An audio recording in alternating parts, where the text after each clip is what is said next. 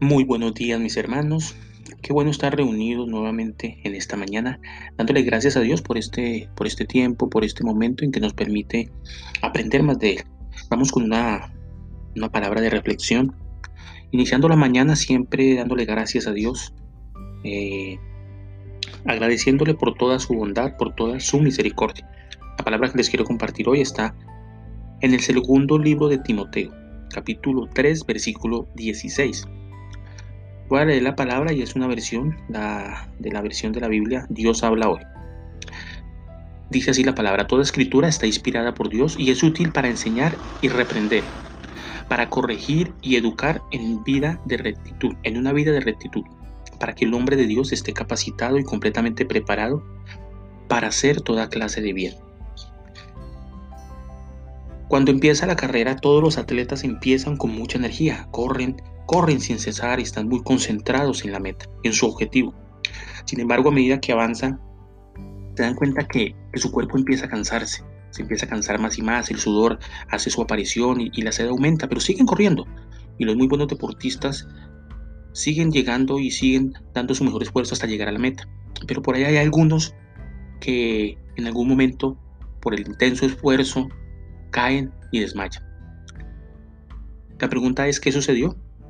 ¿Qué pudo haberles pasado?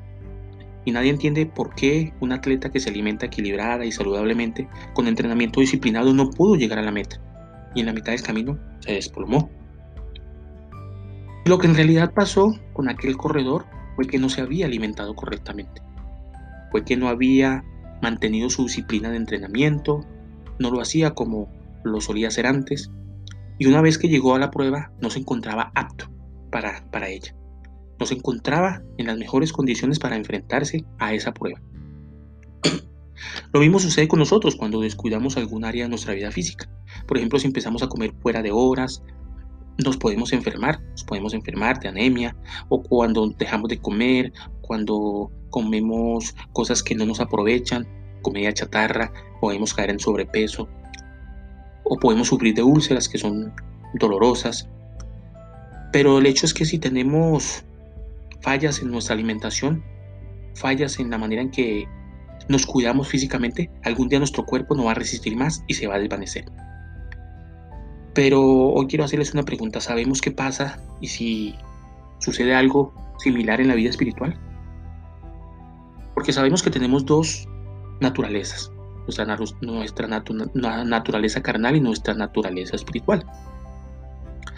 Y muchas veces nuestra vida espiritual también la descuidamos y la descuidamos por vivir en los afanes de la vida, en los ires y venires, en las circunstancias que se presentan en una cosa, en la otra, en los ires y venires de la vida. Descuidamos enormemente hasta el punto que hasta de hambre nuestro espíritu puede empezar a, a sufrir, nuestro espíritu sufre de hambre. Y como todo en la vida, este descuido también trae consecuencias, y son consecuencias que no son nada favorables. Así es, mis queridos hermanos, una de las consecuencias es que estamos propensos a caer en cualquier pecado, ya que estamos débiles y nuestras defensas no pueden cumplir su función, que es la de defendernos a capa y espada.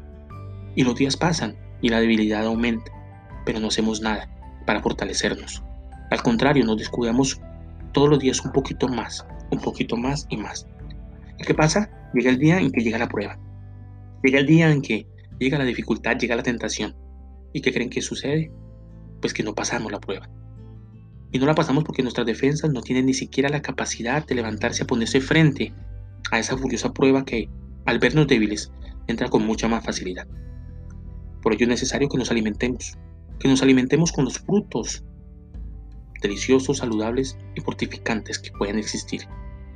Cuando vemos la vida de David y cuando vemos el momento en que él cayó nos damos cuenta que no fue en un instante, no fue en un abrir de ojos que él dijo, abrí mis ojos y ya había caído con Betsabé, no, fue un proceso. Él se empezó a debilitar, él empezó a apartarse de la comunión, de su intimidad con Dios. Él era un guerrero y decidió no salir a la guerra, se quedó en su casa y empezó a descuidarse. No fue un proceso inmediato, instantáneo, pero fue un proceso que fue debilitando. Se descuidó, dejó de entrenar, dejó de hacer las cosas que debía hacer, cayó en la pereza, cayó en la desidia, y cuando estaba débil, vino la tentación y lo tomó por sorpresa, y él no pudo hacer nada. Entonces es necesario que nos alimentemos con todos estos frutos. ¿Y dónde están todos estos frutos y estos alimentos fortificantes? Son los dichos de la palabra de Dios. Estos dichos serán una fuente que tendremos para mantener una fuerte relación personal con Dios, que nos inundará de tanta vitalidad que no tendremos tiempo ni siquiera de mirar la tentación que suele acecharnos la mayor parte de las veces en nuestros momentos más débiles. Cuando nosotros estamos fortalecidos en la palabra, en los tiempos devocionales, cuando nosotros nos fortalecemos a través de las reuniones, de todos los momentos que tenemos para llenarnos de Dios, tenemos la fortaleza, la capacidad, la fuerza para enfrentarnos ante cualquier tentación, ante cualquier situación que se nos presente. La Biblia es como un manual de vida en la que encontraremos respuestas a nuestras más angustiosas dudas. Alimentémonos no solo con, comida, sino también con toda palabra dicha por Dios, para así estar fuertes y poder vencer la tentación. La palabra de Dios dice en Santiago 1.12, bienaventurado el varón que resiste la tentación, porque después de haber resistido la prueba, recibirá la corona de vida que Dios tiene reservada para los que le aman. Cuando resistimos la prueba, le estamos demostrando a Dios nuestro amor, nuestro valor por todo ese sacrificio que Él hizo. La tentación siempre nos acechará, pero si nuestras defensas son buenas, podremos superarlas, podremos vencerlas. Ese es el mensaje de esta mañana, mis amados.